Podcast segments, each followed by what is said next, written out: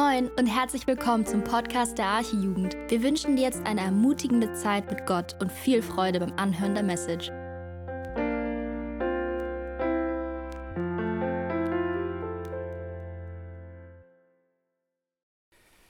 Mein Name ist Daniel, für diejenigen, die mich nicht kennen. An diesem Punkt, hallo zurück, wer auch immer Hallo eben gerade gesagt hat. An diesem Punkt sage ich ganz häufig, wie alt ich bin. Aber nachdem wir dieses demütigende Spiel vorhin gespielt haben und ich fast ganz, ganz hinten mich einordnen musste, lassen wir das jetzt mit dem Alter. Ähm, schon spannend. Wir sind jetzt hier auf einer Freizeit und ich meine, Freizeit ist immer was ganz Besonderes. Ich meine, man ist gerne in der Jugend, aber Freizeit ist doch noch mal, ja, ist noch mal etwas on top, ist so ein bisschen so wie die Kirsche auf der Sahne. Wozu sind Freizeiten denn so wichtig? Was, was ist an Freizeiten so schön? Und ich meine, klar, an Freizeiten, ja, da, da lernt man neue Leute kennen. Ja, auf diesen Freizeiten, das ist schon schön, da kannst du neue Gemeinschaft haben und vielleicht ergeben sich ganz neue Freundschaften, vielleicht ergibt sich auch die ein oder andere Geschichte zwischen zwei, zwischen einem Jungen und einer Mädchen. Aber es ist auch vielleicht, jetzt sind wir hier in Dänemark, fremdes Land mal entdecken, mal was ganz Neues sehen. Aber wenn wir die Dinge mal beiseite lassen, ist es auch wichtig, hier auf diesen Freizeiten Gott kennenzulernen. Gott kennenzulernen, indem wir in die Bibel schauen. Gott kennenzulernen, wenn wir Gemeinschaft haben. Gott kennenzulernen, ihm im Lobpreis zu begegnen. Und diese Freizeit soll eigentlich vor allen Dingen, soll es sich um unseren Herrn Jesus Christus, soll es sich drehen. Und so kommen wir zu unserem Freizeitthema. Wir haben dieses Thema Erfüllung genannt, beziehungsweise er füllt, Gott füllt. Und wenn ich dich mal einfach mal so frage, ich glaube, wir alle suchen Erfüllung, oder? Ich glaube, dass du Erfüllung suchst. Zumindest weiß ich es über mein Leben. Ich suche auch Erfüllung. Und wenn du heute mal ganz tief in dich hineinguckst, wenn du einfach mal in dein Herz schaust, dann wirst du merken, ja, da sind Dinge, von denen wünsche ich mir eigentlich Erfüllung.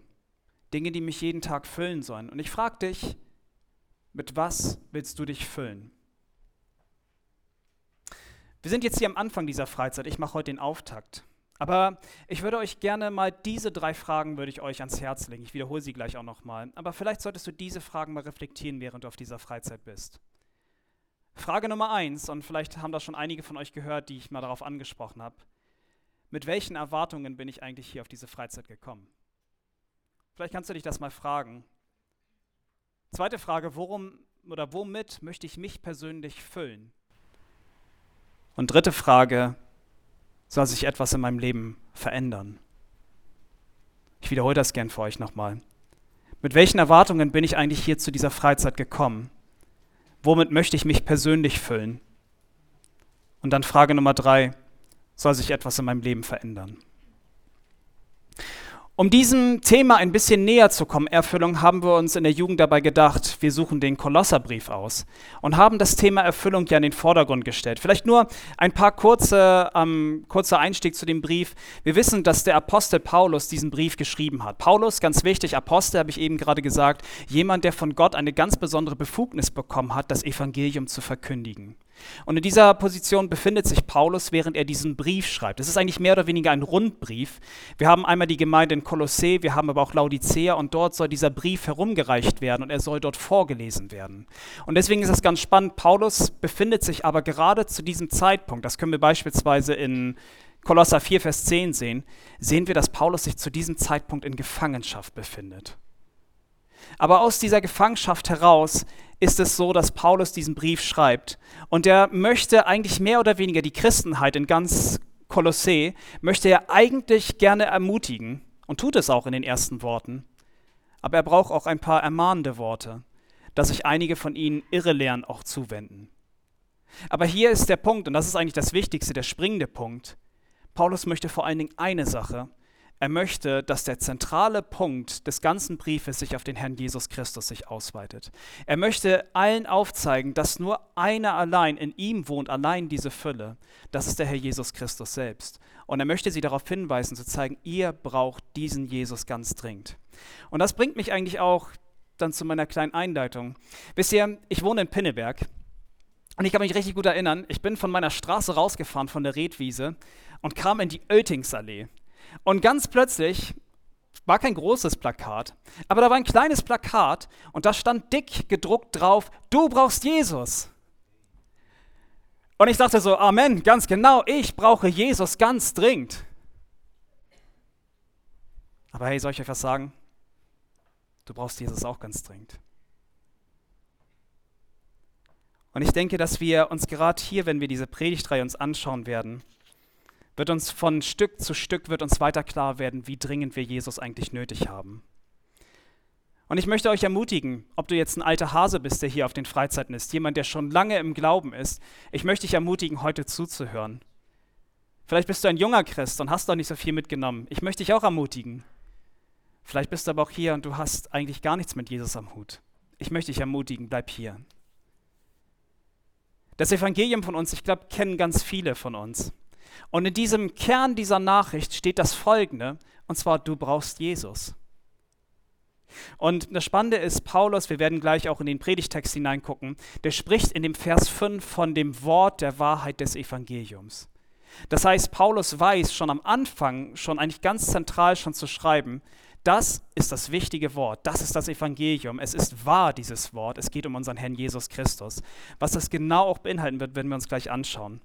Aber wichtig ist hier, Paulus spricht auch hier in den Versen 5 und 6 davon, dass es mal einen Startschuss bei den Kolossern gab. Einen Startschuss, wo sie diese Gnade gehört haben. Einen Startschuss, den sie brauchten. Und diese Freizeit, der soll vielleicht auch heute dieser Startschuss werden. Der Startschuss, wo du das einfach auch ganz persönlich einmal hören wirst. Und ich hoffe von ganzem Herzen, dass genau Paulus, der auch Gnade und Friede von Gott selbst eben halt dann auch wünscht, ich wünsche euch das genauso, dass ihr Gnade und Friede von unserem Herrn auch darin bekommt. Ich möchte die folgende These in den Raum stellen. Und zwar das Evangelium, die beste Nachricht, so wie wir gesagt haben, erfüllt und macht wirklich glücklich. Und ich meine, die Kolosser und auch Paulus, die sind sicherlich davon überzeugt, glücklich zu sein und sehr dankbar darüber zu sein, dass sie das Evangelium haben. Aber ich möchte dich heute herausfordern, bevor wir jetzt richtig beginnen mit der Predigt, möchte dich herausfordern, zu sagen, dich selbst zu prüfen, ob du selbst so dankbar bist über das Evangelium, ob du selbst wirklich glücklich darüber bist, wenn du es hörst. Denn diese Nachricht, und das gleich von Anfang an, das ist wirklich die beste Nachricht. Und sie ist überhaupt nicht vergleichbar mit allen Dingen in dieser Welt. Diese Nachricht hat das größte Potenzial. Und ich verspreche euch, wer dieses Evangelium kennenlernt, der wird glücklich werden. Und so lasst uns den Predigtext gemeinsam aufschlagen. Der steht in Kolosser 1, die Verse 1 bis 8. Ich möchte einen ganz besonderen Fokus auf die Verse 5 und 6 legen, aber wir lesen gemeinsam Kolosser 1, die Verse 5 und 6 und Friede. Ich habe den Text einmal, glaube ich, kannst du mal durchklicken? Kannst du ruhig weiter erstmal machen? Und da. Und ich komme nachher zu den anderen Folien nochmal zurück. Also, Kolosser 1, die Verse 1 bis Paulus, Apostel Jesu Christi, durch den Willen Gottes und der Bruder Timotheus, an die heiligen und treuen Brüder in Christus in Kolossee. Gnade sei mit euch und Friede von Gott, unserem Vater und dem Herrn Jesus Christus. Wir danken dem Gott und Vater unseres Herrn Jesus Christus, indem wir alle Zeit für euch beten, da wir gehört haben von eurem Glauben an Christus Jesus und von eurer Liebe zu allen Heiligen, um der Hoffnung willen, die euch aufbewahrt ist im Himmel, von der ihr zuvor gehört habt, durch das Wort der Wahrheit des Evangeliums, das zu euch gekommen ist, wie es auch in der ganzen Welt ist und Frucht bringt, so wie auch in euch, von dem Tag an, da ihr von der Gnade Gottes gehört habt, äh, Gnade gehört und sie in Wahrheit erkannt habt. So habt ihr es ja auch gelernt von Epaphras, unserem geliebten Mitknecht, der ein treuer Diener des Christus für euch ist, der uns auch von eurer Liebe im Geist berichtet hat. Bis dorthin einmal. Lass mich nochmal beten.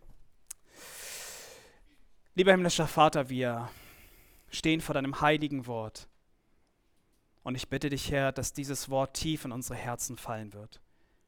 Ja, Herr, ich bitte dich darum, dass du uns jetzt alle ruhig machst und dass du uns durch deinen guten Heiligen Geist leitest.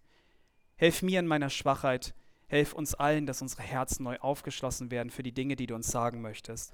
Und ich bitte dich jetzt einfach von ganzem Herzen, dass du unsere Herzen anrühren wirst, dass wir nicht hier einfach sitzen werden und überhaupt gar keine Veränderung gespürt haben, sondern du, Herr, verändere du. Das wünsche ich mir von ganzem Herzen. Und so bitte ich all dies in deinem wunderbaren und großartigen Namen, Herr Jesus Christus. Amen. Friede, kannst du mal zu diesem Haus schalten, was ich eben gezeigt hatte?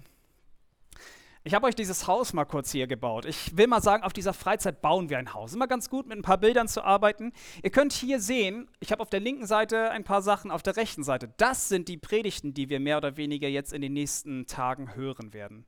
Ich habe sie aber so gegliedert und ihr seht zum Beispiel, erfüllt Freiheit aus Gnade, erfüllt Sieg, erfüllt Gott und so weiter. Auf der linken Seite sind alles Dinge, die Gott letzten Endes tut und in welcher Form er uns einfach füllt. Und auf der rechten Seite sehen wir all diese Dinge, zu denen Gott uns befüllt, damit wir handeln können. Dass wir beispielsweise ein heiliges Leben führen können, dass wir Freundschaften zueinander führen können und so weiter, bedeutet, dass Gott uns vorher füllen kann, damit ein Output letzten Endes dabei herauskommen kann. Aber ganz wichtig ist hier, man erkennt das nicht ganz genau, hier sehen wir, ist ein Fragezeichen zu sehen. Wir brauchen ein Fundament. Darfst du, kannst du nochmal, Friede, kannst du mal kurz weiterschalten? Hier sehen wir einmal, ich habe es das Evangelium betitelt. Das Evangelium ist das ganze Fundament, auf dem wir dieses ganze Haus bauen können. Diese Nachricht ist nicht nur einfach eine Nachricht, sondern sie beinhaltet alles, was wir brauchen. Da ist alles mit drin. Und wenn wir anfangen, ein christliches Gerüst zu bauen, müssen wir als allererstes auf das Evangelium zurückgreifen. Das ist wichtig. Jesus selber sagt halt so, wer nicht auf ihn baut halt so, das ist so, als würden wir ein Haus auf Sand bauen. Deswegen wollen wir umso mehr eben halt auf Christus bauen. Und diese ich sag mal, Fassade, diese, dieses Gerüst hier, dieses Fundament, das brauchen wir heute. Aber, und jetzt komme ich mehr oder weniger zu der, ähm, wie ich das gegliedert habe. Es ist so, das Evangelium besteht aus zwei Teilen. Es gibt eine schlechte Nachricht, es gibt eine gute Nachricht. Ganz einfach gegliedert, damit wir das Wort des Evangeliums der Wahrheit auch tatsächlich, das Wort der Wahrheit des Evangeliums richtig verstehen. Die schlechte Nachricht, zwei Dinge eigentlich sogar. A, Gott ist heilig und B, Sünde trennt von Gott. Und dann werden wir uns angucken, die gute Nachricht, dass Gott rettet. Aber das werden wir uns anschauen. Lass uns erstmal die schlechte Nachricht anschauen. Gott ist heilig, habe ich gesagt. Und ich glaube, das ist ganz wichtig, dass wir diesen Wesenscharakter von Gott verstehen. Das ist nicht ein Wesen, ich meine, das ist, ein, es ist einfach eine Eigenschaft von Gott. Aber damit wir Gott ein bisschen mehr verstehen, muss ich ein bisschen zurück erstmal ausholen. Wir haben eben schon in dem Lied gesungen, Gott ist ein Schöpfer und ein Lebensgeber. Das ist ganz wichtig, dass wir das verstehen. Wir wissen, dass Gott der Schöpfer des Himmels und der Erde ist. Und wenn wir uns die Schöpfungsgeschichte in der Bibel anschauen, dann sehen wir, wie ich schon sagte, dass er Himmel und auch Erde geschaffen hat. Aber auch gleichzeitig all die anderen Dinge. Er hat die Meere, die Berge, die Pflanzen, so viele andere Dinge, die Tiere, wenn wir uns das angucken, Fische, Vögel, die Höhen, die Tiefen, Luft, Gras, was nicht alles. Gott hat alles selbst einzeln geschaffen. Und wie ich eben schon sagte, ist Gott auch derjenige, der letzten Endes auch der Lebensgeber ist. Wenn Gott nicht zum Beispiel seinen Odem in die, äh, ich sag mal, in Dinge einhauchen würde, beispielsweise in die Pflanzenwelt, beispielsweise in die Tiere, wenn das nicht uns geben würde, wären wir alle nur tote Organismen. Das heißt, Gott ist derjenige, der auch das Leben gibt. Aber gleichzeitig hat Gott auch jegliches Anrecht, jegliches Leben auch zu nehmen. Von Gott selbst wissen wir, beispielsweise Jeremia schreibt über ihn in Jeremia 32, 17, Ach Herr, Herr, siehe, du hast den Himmel und die Erde gemacht, mit deiner großen Kraft, mit deinem ausgestreckten Arm, dir ist nichts unmöglich. Und diese Facette müssen wir einmal von Gott verstehen. Er ist tatsächlich allmächtig, er ist der Schöpfer. Aber vielleicht das, um das weiter eben halt so auszuklügeln. Gott hat ja nicht alles willkürlich geschaffen.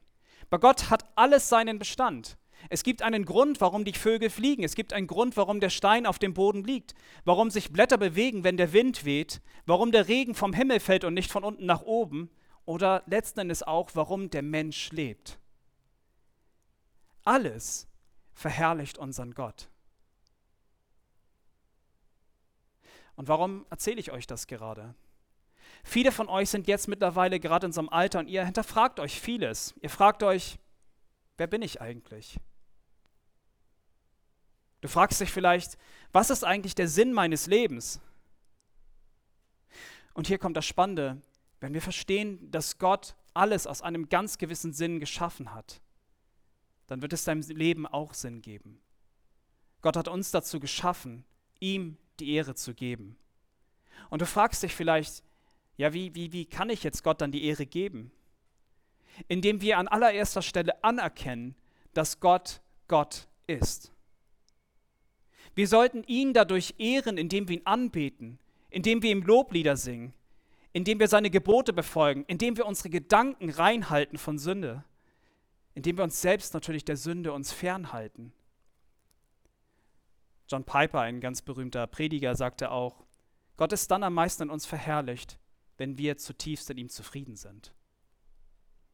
Das ist eigentlich unsere Aufgabe. Das ist unsere Aufgabe hier auf Erden. Wir sollen tief zufrieden sein in ihm und wir sollen ihm die Ehre geben.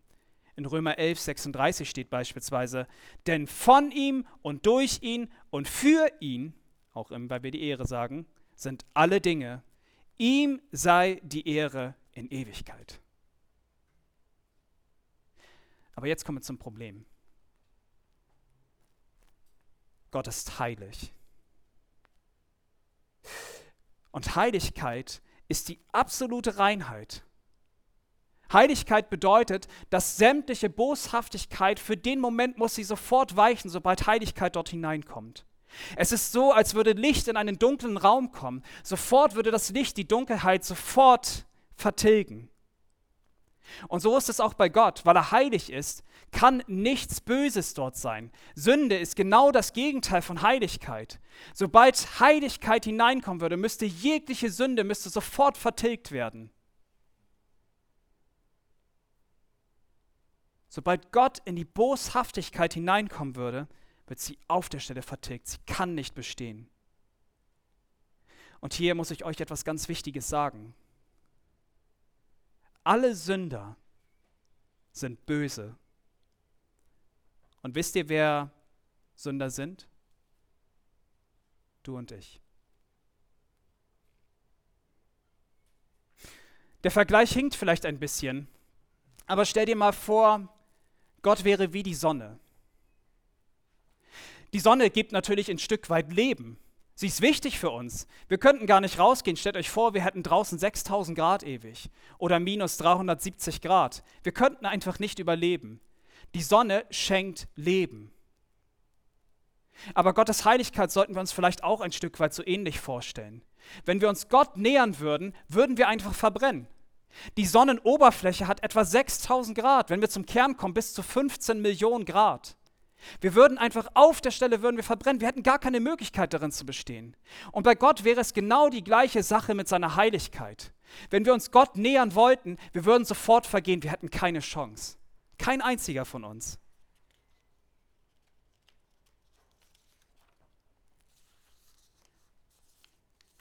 Gottes Heiligkeit, sie ist einfach rein, sie ist absolut und sie ist sündlos. Man sagt über Gott, dass in ihm überhaupt gar keine Sünde ist. Und sie ist sowas von lebensgefährlich für einen jeden von uns, dass wir uns das gar nicht vorstellen können. Hannah betet schon in ihrem Gebet im 1. Samuel 2,2 ganz richtig. Sie sagt: Niemand ist heilig wie der Herr. Ja, es ist keiner außer dir und es ist kein Fels wie unser Gott. Sie erkennt das. Gott ist absolut heilig. Wir müssen also verinnerlichen, um den ersten Teil dieser schlechten Botschaft zu verstehen. Gott, der eigentlich der Schöpfer des Himmels und der Erde ist, der gleichzeitig auch der Lebensgeber ist. Er hat das Anrecht, das Leben zu nehmen. Aber dieser Gott ist absolut heilig und wir haben keine Möglichkeit überhaupt vor Gott jemals zu bestehen. Und das bringt mich auch zu dem zweiten Teil dieser schlechten Nachricht, denn es gibt noch eine zweite Facette. Sünde trennt uns von Gott. Ich sagte schon, Gott ist sehr gefährlich für uns. Und ich weiß nicht, ob du das schon mal jemals so gehört hast, weil in den Kirchen unseres Landes wird sehr selten, das sehr selten noch gepredigt, wie gefährlich Gott eigentlich für uns ist. Das große Problem ist, wir haben Gott nicht geehrt. Andersherum, wir haben Gott entehrt. Dadurch, dass wir gesündigt haben, haben wir diesen Gott entehrt. Denjenigen, der gerade, als wir gerade davon gesprochen haben, der das ganze Universum gewaltig geschaffen hat, bis zu den kleinsten Mikroorganismen, bis zu den kleinsten Atomen. Gott hat einfach alles perfekt gemacht und wir haben es gewagt, uns gegen diesen Gott zu stellen und gegen ihn zu sündigen, ihn zu entehren. Und hier ist das Wichtigste, dafür verdienen wir nicht nur einfach zu sterben. Dafür verdienen wir es, in die Hölle zu gehen und qualvoll, leidend unsere ganze Ewigkeit zu verbringen. Gott schuf den Menschen zu seiner Ehre. Gott wollte geehrt werden und wollte, dass wir seine Gebote halten. Ich meine, wenn wir in den Garten Eden hineingucken, Gott hat sämtliche Dinge den Menschen gegeben, aber dem ein Gebot gegeben. Er hat gesagt, von allen Früchten dieses Gartens darfst du essen, aber du sollst nicht von dem Baum der Erkenntnis essen. Und wisst ihr, was der Mensch getan hat? Ich muss diese Geschichte nicht mal weiter ausführen. Der Mensch hat genau von dieser Frucht genommen und sie gegessen. Es liegt also in der Natur des Menschen, dass er automatisch gegen Gott rebelliert. Und wir hätten nicht besser gehandelt. Wir könnten jetzt mit unserem Finger auf Eva und Adam zeigen, aber wir sind nicht besser gewesen. Wir hätten es genauso getan, ein jeder von uns. Sie begehrten letztendlich das, was sie nicht hat, was Gott, was Gott hatte, was sie aber nicht hatten. Sie wollten die gleiche Erkenntnis haben wie Gott. Und jetzt kommen wir zu einer ganz wichtigen Konsequenz aus dem Ganzen. Als der, der Mensch merkte, dass, dass er eben so nicht sein konnte, da merkte der Mensch plötzlich ein ganz tiefes Loch in seinem Herzen. Ab diesem Punkt, als der Mensch gegen Gott gesündigt hatte, plötzlich hat der Mensch ein Trachten bekommen. Ein Loch im Herzen. Plötzlich trachteten die Menschen nach Liebe, nach Intimität, nach Erfüllung, was übrigens genauso auch unser Freizeitthema ist. Und lass mich das vielleicht so erklären, jeder einzelne von uns, jeder Mensch hat so ein Loch in seinem Herzen. Nicht chirurgisch gemeint, aber hier hast du ein geistliches Loch in deinem Herzen. Und das Krasse ist, deine Mama hat es, dein Papa, deine Freunde, deine Kameraden, deine Lehrer, deine Nachbarn, selbst die reichsten Menschen wie Jeff Bezos oder, oder auch wie Bill Gates oder selbst die YouTuber, die ihr feiert, wie Monte oder Bibi oder wen auch immer, sie haben alle ein richtig krasses Loch in ihrem Herzen. Und das große Problem ist halt so, sie wünschen sich, dass sie dieses Loch ausfüllen könnten, dass sie endlich Ruhe in ihrer Seele finden könnten. Und so versucht der Mensch schon seit wirklich Urzeiten schon, sich mit verschiedenen Dingen zu füllen, um einfach dieses Loch in dem Herzen auszustellen. Und hier komme ich zu dir. Ich frage dich, was, was ist für dich so erfüllend? Ich meine, gehörst du vielleicht zu diesen Menschen, die sagen, ich hätte jetzt gerne, ähm, keine Ahnung, ich hätte einen Ehepartner gerne, meine 1,7 Kinder, wie es in Deutschland statistisch gesehen ist, hätte gern ein Auto, ein Haus,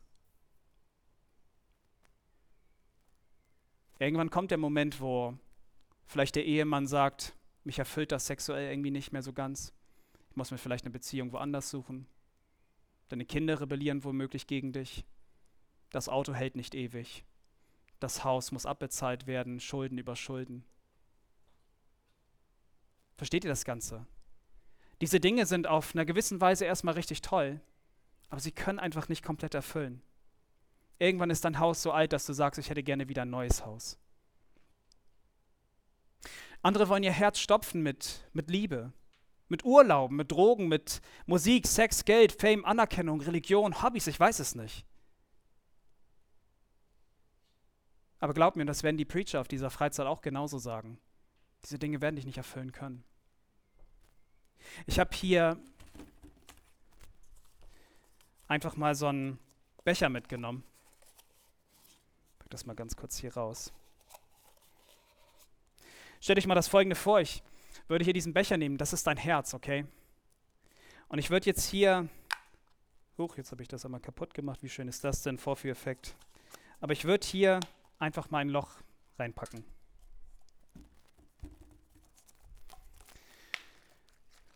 Und ihr würdet euer Herz füllen wollen, ja? Und ihr sagt euch, ja, mich füllt Beziehung, mich füllt keine Ahnung, meine Musik, meine Videospiele, keine Ahnung. Und ihr würdet anfangen, das Wasser voll zu füllen. Für einen gewissen Moment ist dieses, dieser Becher eigentlich relativ voll mit Wasser. Aber es tropft einfach immer weiter heraus. Und diese Dinge können dich einfach nicht erfüllen. Wenn du aber anfangen würdest zu sagen, ich möchte mein Herz mit Gott füllen. Oder du sagst, ich möchte gerne mit dem Herrn Jesus Christus mein Leben füllen, der natürlich genauso Gott ist, aber sagst dir, ich möchte gerne mein Herz mit der Bibel füllen, ich möchte gerne Gottes Wort lesen. Wenn du anfängst zu sagen, ich möchte gerne in den Lobpreis gehen, ich möchte gerne Gott darin anbeten, ich würde gerne anfangen wollen, Gemeinschaft mit anderen Christen zu haben. Ach, ich weiß nicht, ich würde einfach gerne mein Leben mit Gott füllen. Wenn du wieder anfangen würdest, dein Herz zu füllen, aber mit diesen Dingen, ich hoffe, es tropft jetzt nicht raus, sehr gut.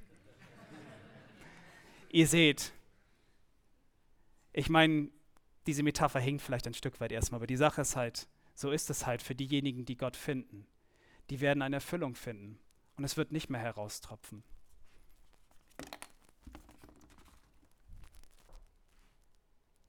Aber kommen wir vielleicht nochmal zurück zu dem Sündenfall. Seit dem Sündenfall wissen wir, dass jeder einzelne von uns in Sünde geboren worden ist. Und im Psalm 51 schreibt David beispielsweise, damit ich erkenne meine Übertretungen. Und meine Sünde ist alle Zeit vor mir. An dir allein, an Gott selbst, habe ich gesündigt und getan, was böse ist in deinen Augen, damit du Recht behältst, wenn du redest, und rein dastehst, wenn du richtest.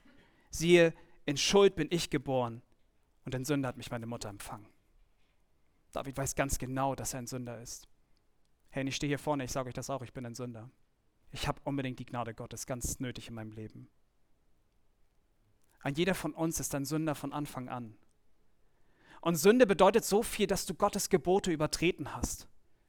Und dazu steht so einiges in der Bibel dazu. Ich kann vielleicht mal so ein paar Dinge einfach nennen böse Gedanken haben, Lügen, Begehren, Eifersucht, Egoismus, Beleidigung, Fluchen, Geiz, Heucheleien, Hinterlist, Hochmut, Neid, Rebellion, Besorgtsein, Ungeduld, Ungehorsamkeit, Untreue, Unversöhnlichkeit, Unzucht, Diebstahl, Habgier, Lästern, Ausschweifen, Stolz sein, Unvernunft.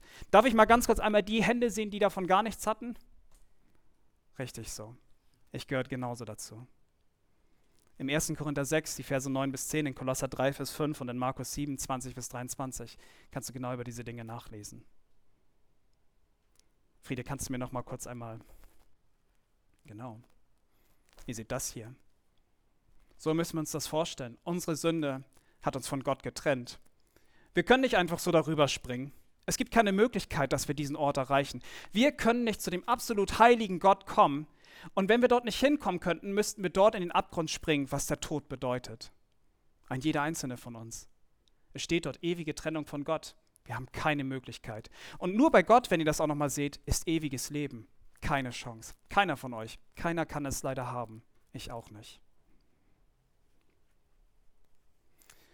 Kannst du nochmal die nächste Grafik anmachen? Danke. Das ist Sünde. Einmal gesündigt, immer gesündigt. Es ist wie, als würdest du schreiben wollen oder mit einem Tuschkasten etwas malen wollen. Sobald du einmal angefangen hast, die Farbe zu nehmen und es in reines Wasser zu halten, wird es letztendlich die Farbe komplett annehmen. Du kannst nicht mehr zurückgehen. Einmal gesündigt würde bedeuten immer Sünder. Das ist ein großes Problem. Wir erfahren, dass die Sünde in Gottes Gegenwart nicht bestehen kann. Und lass mich nochmal über die Hölle reden. Die Hölle ist nicht nur einfach ein Ort voller Qualen. Die Hölle ist ein Ort, wo Gott einfach nicht ist. Wenn wir von dem sprechen, der eigentlich der Lebensgeber ist, demjenigen, der, der eigentlich alles geschaffen hat, von dem willst du getrennt sein.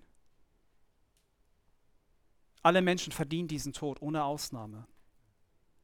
Von uns heraus können wir nichts dagegen machen. Du kannst dich nicht einfach herauskaufen, kannst sagen, ich habe meine zwei Millionen verdient, ich kann mich herauskaufen aus dem Fegefeuer. Das gibt's nicht. Einmal gesündigt und es reichte, dass der volle Zorn Gottes auf dir lag. Und deswegen bedurfte es unbedingt Gottes eigenes Eingreifen, damit wir leben können. Und das führt mich jetzt auch zwangsläufig zu dieser wirklich guten Botschaft, zu dem Mittelpunkt des Ganzen unseres Evangeliums. Gottes Liebe und seine Gnade, die er uns durch seinen Sohn Jesus Christus ermöglicht hatte. Denn Gott musste letztendlich durch ihn selbst uns vor ihm selbst schützen, indem er uns durch sich selbst in seinem Sohn Jesus Christus rettete. Und das ist das Evangelium. Das ist die gute Nachricht. Gott beließ es nicht dabei, dass wir gnadenlos verdammt sind. Ich meine, es wäre doch jetzt eigentlich gerecht gewesen, dass ein jeder einzelne von uns hätte in die Hölle gehen müssen. Doch Gott, und das ist die wunderbare Botschaft, Gott liebte die, die Welt so sehr, dass er seinen eingeborenen Sohn gab, damit alle, die an ihn glauben, nicht verloren gehen, sondern das ewige Leben haben. Das kennen wir aus Johannes 3, Vers 16. Nun haben wir aber gehört, dass eigentlich keiner vor Gott gerecht sein könnte. Alle verfehlen wir Gottes Herrlichkeit. Aber nur einer kann uns letzten Endes schützen und das ist Gott selbst. Er allein durch seinen Sohn Jesus Christus kann uns das möglich machen, was wir hätten niemals schaffen können. Er, Gott selbst, hat uns das gegeben, was er am allermeisten lieb hatte, seinen eigenen Sohn Jesus Christus. Warum? Damit wir einen Ausweg haben aus unserem verdammten Weg in die Hölle. Und das Krasse ist, Jesus verließ das wunderbare Himmelreich. Ich meine, es war das Himmelreich, wo er alles hatte, wo er bei seinem Vater im Himmel war. Und Jesus bestätigte dann selbst aus sich heraus, dass er sein Leben geben würde. Johannes 10, die Verse 17 und 18, Jesus sagt, Darum liebt mich der Vater, weil ich mein Leben lasse, damit ich es wieder nehme.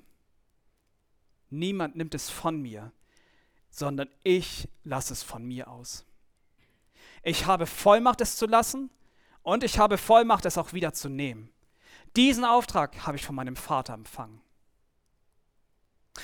Und nur damit wir es verstehen, Jesus, der König der Könige, der wurde genauso ein Mensch wie du und ich. Er musste genauso wie du und ich, musste er Luft atmen. Er musste sich ganz genauso den Autoritäten unterordnen. Er hatte sogar einen Job, in dem er fleißig arbeitete, damit er Gott die Ehre geben konnte. Jesus hatte genauso Emotionen wie wir. Wir wissen, dass er weinte, dass er Mitleid hatte. Er wurde genauso von Satan angefochten. Er hatte genauso Schmerzen, wie du und ich Schmerzen haben. Aber bei seinem Vater im Himmel, da war doch eigentlich alles vollkommen. Doch der Allerhöchste, der über allem thront, der entschied sich letzten Endes der niedrigste von allen zu werden.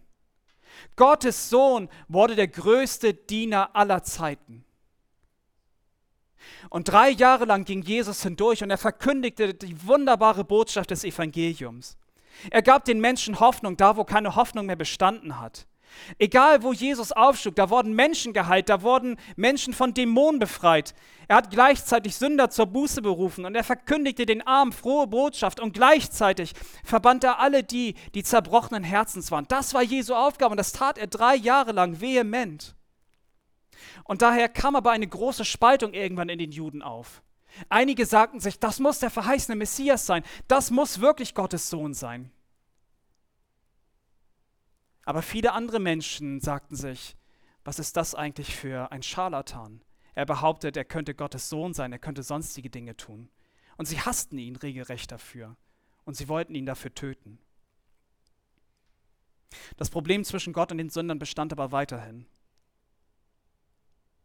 Und Jesus wusste, dass es einst Zeit war, sein makelloses, sündloses, reines Leben zu geben Viele Juden klagten ihn an, weil sie es einfach nicht glauben wollten, dass er Gottes Sohn war. Und so wisst ihr, wie diese Geschichte weiter ausgeht. Diese Menschen, sie schlugen ihn, sie bespuckten ihn, sie lachten ihn aus, sie verhöhnten ihn, sie setzten ihm sogar eine Dornkrone auf, weil sie meinten, er wäre ein so wunderbarer König. Sie lachten ihn einfach aus. Und dann fingen sie an, ihn aus, ihn zu geißeln. Das ist wirklich eine ganz schlimme Foltermethode. Man hat tatsächlich Teile des Rückens bei diesem Geißeln hat man komplett rausgerissen. Und Jesus, der sowieso schon komplett lediert war, dem haben sie ein Holzkreuz dann auf den Rücken gesetzt. Als wenn die Schmerzen nicht schon genug gewesen wären.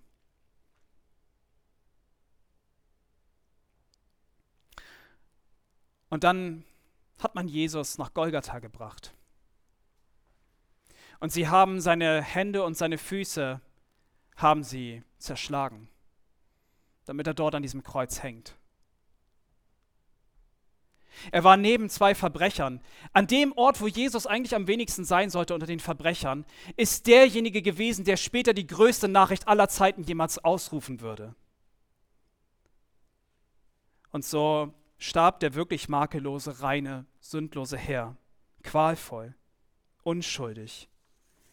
Und selbst das Schlimmste daran, selbst sein Vater im Himmel musste ihn dafür verlassen. Und er sagte, Vater, warum hast du mich verlassen?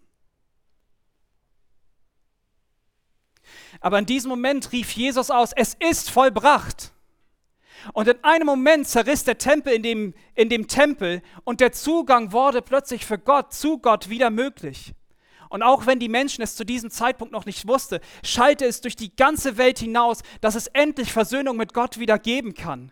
Endlich gibt es einen, der für uns das möglich gemacht hat, dass wir einen Zugang haben. Und es rief wirklich aus. Es war Sieg, es war Freiheit. Es wurde, der Satan wurde besiegt. Und es gab endlich eine Hoffnung für uns alle Menschen, die dort erklärt worden ist, an dem Kreuz von Golgatha. Das ist die wunderbarste Nachricht. Das ist die, die Nachricht, die an dem Kreuz war. Es ist das Evangelium.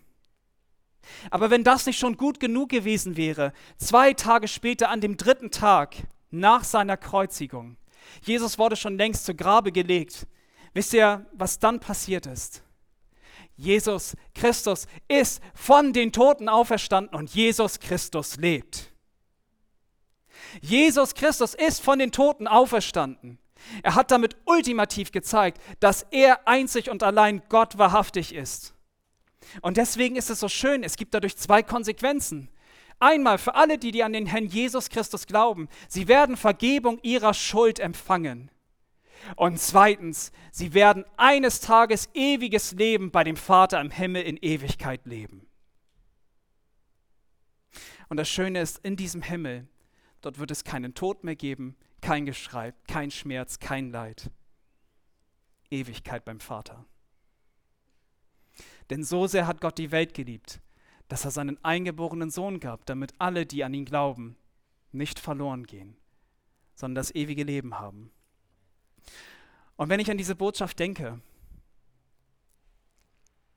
dann habe ich manchmal Tränen auch in den Augen. Weil ich genauso wie vorhin du das gesagt hattest, Johann, ich nicht verstehen werde, warum ich Gott. Ich kann es niemals verstehen. Ich werde es auch niemals erklären können, Gott, warum du mich liebst.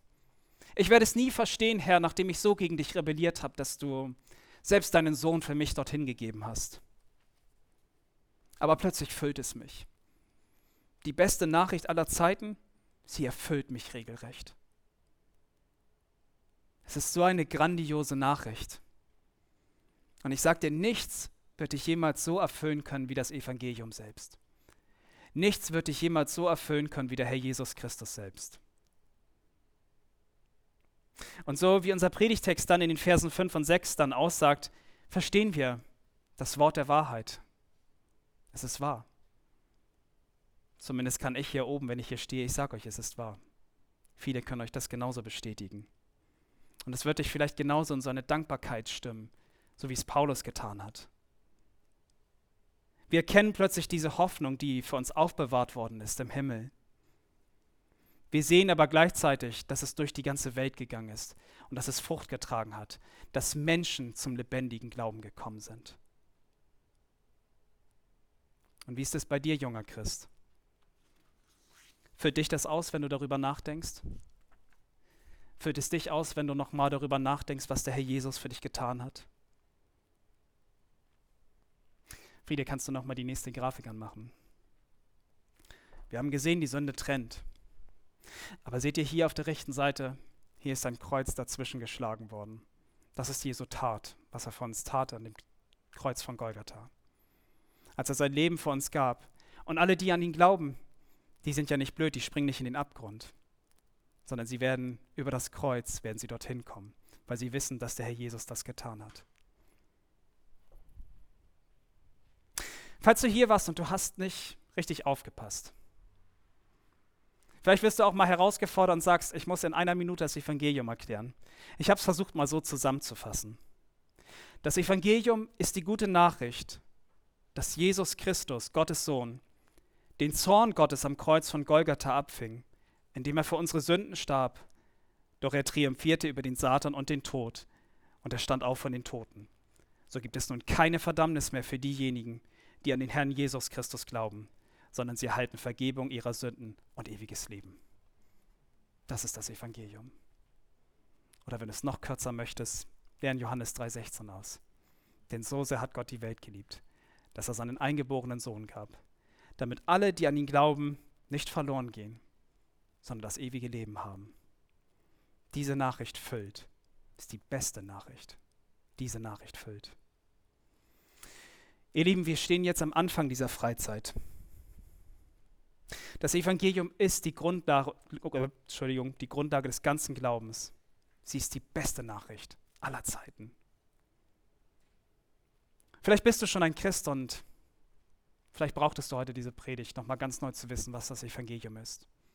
Vielleicht brauchtest du ganz neue Füllung und vielleicht ist es so, dass du vielleicht sagst, das stimmt mich auch sehr dankbar. Und du sagst, danke Gott für das, was du getan hast. Ich möchte dich gerne ermutigen, dass du heute ins Gebet gehst und einfach sagst, danke Gott. Denn ich glaube, das wird nicht nur dich freuen. Es wird dein Vater im Himmel erfreuen. Und es wird ihn ehren dafür. Aber eventuell hast du heute das erste Mal diese Botschaft gehört oder du hast sie schon häufiger gehört, aber mit Jesus kannst du noch nichts anfangen. Heute ist dieser Startschuss, von dem Paulus auch in dem Kolosserbrief geschrieben hat. Heute ist der Startschuss, wo du von der Gnade gehört hast. Und sie soll auch dich erreichen, mein Freund. Ich möchte dich herausfordern, dir Freude schenken, den Herrn Jesus kennenzulernen. Das zu erleben, was viele von uns erlebt haben, wovon sie so dankbar und auch wirklich fröhlich sind. Komm gerne auf das Jugendteam zu, deine Gruppenleiter, auf Andi, kannst gerne auf mich zukommen. Diese drei Fragen, die ich euch gestellt habe. Erstens, mit welchen Erwartungen kam ich zu dieser Freizeit? Zweitens, wo möchte ich mich persönlich, womit möchte ich mich persönlich füllen? Drittens, soll sich etwas in meinem Leben verändern? Nimm diese Fragen mal mit und Denk über diese Fragen nach und auch über das Evangelium. Ich möchte zum Schluss euch eine kleine Geschichte noch erzählen. Diese ist vielleicht noch mal ganz schön, diese Geschichte, und lässt nachdenken über das Evangelium und in welcher Form vielleicht, es hinkt ein bisschen, aber zumindest Gottes Blick auf das, was getan worden ist. Du hast Feierabend auf dem Heimweg schaltest du ein Radio ein.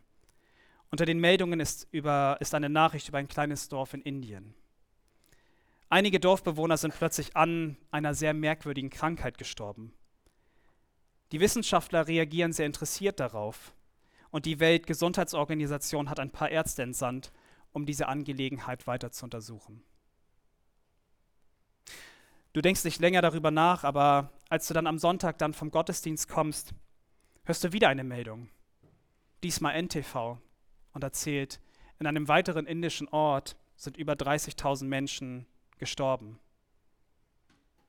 Dann gibt es einen weiteren Kurzbericht. Mitarbeiter des Tropeninstituts in Hamburg reisen in das Gebiet, um diese bisher unbekannte Krankheit zu untersuchen.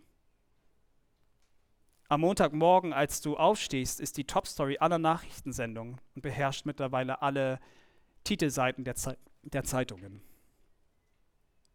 Es geht also jetzt plötzlich nicht mehr nur um Indien, plötzlich ist auch noch Pakistan, Afghanistan und auch der Iran sind betroffen.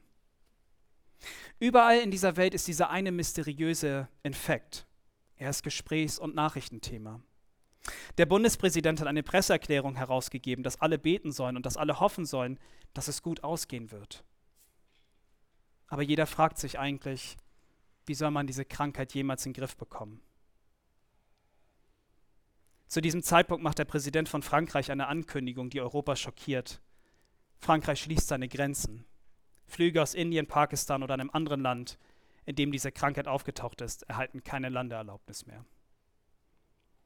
Du willst wissen, wie die Sache weitergeht und siehst am Abend ein bisschen NTV, bevor du zu Bett gehst. Dein Kinn sinkt gerade auf deine Brust, als eine französische Sondermeldung gebracht wird. Eine weinende Frau erklärt in einem Pariser Krankenhaus, dass ihr Mann an diesem mysteriösen Infekt verstorben ist. Diese Krankheit hat Europa erreicht. Das Einzige, was die Fachleute sagen können, ist, du wirst gewisslich daran sterben. Dienstagmorgen. Auch die anderen europäischen Länder und die USA schließen ihre Grenzen. Der Bundeskanzler hält eine, äh, die Bundeskanzlerin äh, äh, hält eine Fernsehansprache. Aus Gründen der nationalen Sicherheit und aus Sorge um die Gesundheit unserer Bürger können wir niemanden, der aus einem anderen Land kommt, in die Bundesrepublik einreisen lassen. Wir bitten um Ihr Verständnis. Panik erfasst das ganze Land. Es ist Mittwochabend und du bist zur Gebetsstunde gegangen. Während der Veranstaltung stürmt jemand in den Raum und sagt, mach das Radio an. Und als die Gemeinde das kleine Radio anschaltet und lauschen, kommt die Nachricht, in der Universitätsklinik Hamburg sterben zwei Frauen an einem mysteriösen Infekt. Es ist zu spät. Innerhalb von Stunden, so scheint es, breitet sich die Krankheit über das ganze Land aus. Forscher auf der ganzen Welt rund um die Uhr arbeiten, um ein Gegenmittel zu finden. Von überall hört man Schreckensmeldungen und dann auf einmal läuft eine Nachricht um die Welt. Der Code ist geknackt. Ein Heilmittel ist gefunden. Man kann einen Impfstoff herstellen. Man braucht dafür das Blut einer Person, die noch nicht infiziert ist. Überall auf jedem Radio- und Fernsehkanal hört man die folgende Aufforderung. Melden Sie sich bitte in einem Krankenhaus. Lassen Sie Ihr Blut testen. Am späten Freitagabend ist euer Bezirk dran. Als du mit deiner Familie am Krankenhaus eintriffst, müsst ihr euch in eine sehr lange äh, Schlange einreihen. Krankenschwestern und Ärzte kommen heraus, pieksen jeden in den Finger, nehmen ihm Blut ab und kennzeichnen es. Als eure Familie dran ist, sagt man euch, warten Sie bitte auf dem Parkplatz. Sobald wir Ihren Namen aufrufen, können Sie nach Hause fahren. Auf dem Parkplatz steht ihr zusammen mit euren Nachbarn ängstlich irritiert und fragt euch, was um alles in der Welt vorgeht und ob das vielleicht das Ende der Menschheit bedeutet. Plötzlich kommt ein Mann, aufgeregt aus dem Krankenhaus gerannt. Er ruft einen Namen und wedelt mit einem Clipboard herum. Man kann ihn kaum verstehen, aber er ruft immer wieder. Und dein Sohn zupft dich am Ärmel und sagt, Papa, das bin ich. Bevor du reagieren kannst, haben sie deinen Jungen schon geschnappt.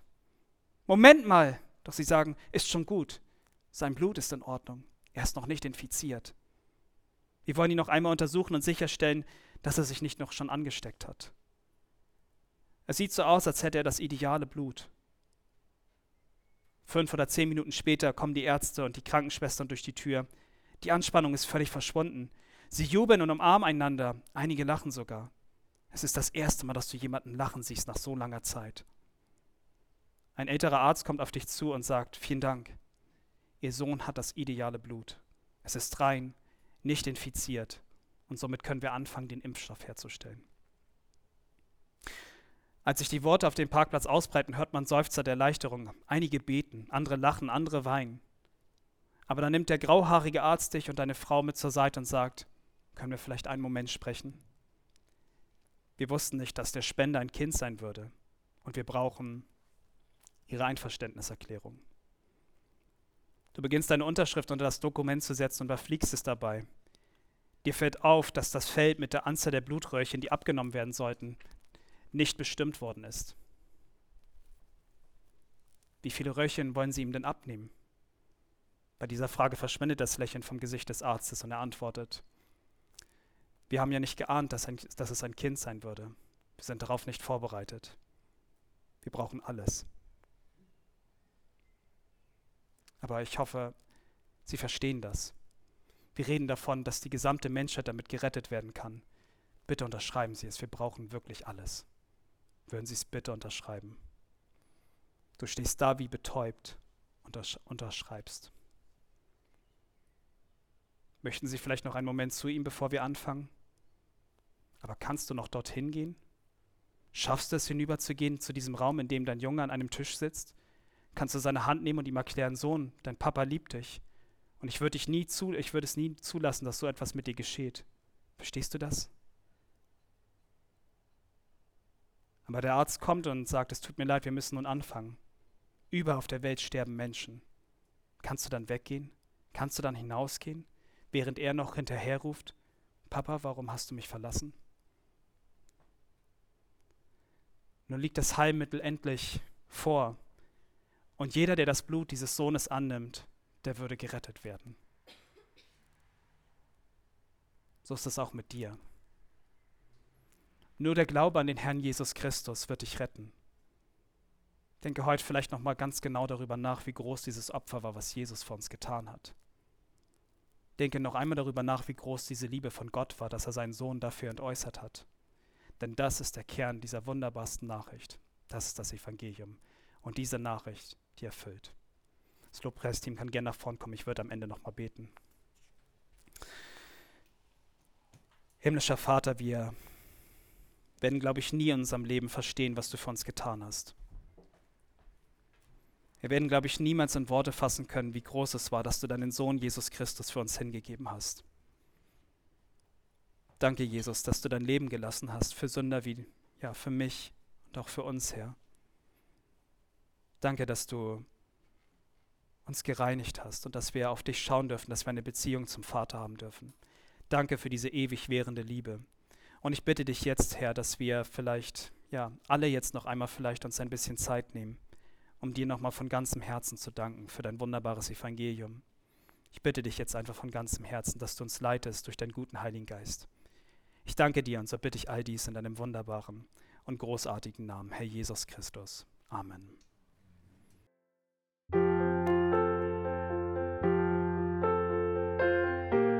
Wir freuen uns, dass du heute mit dabei warst.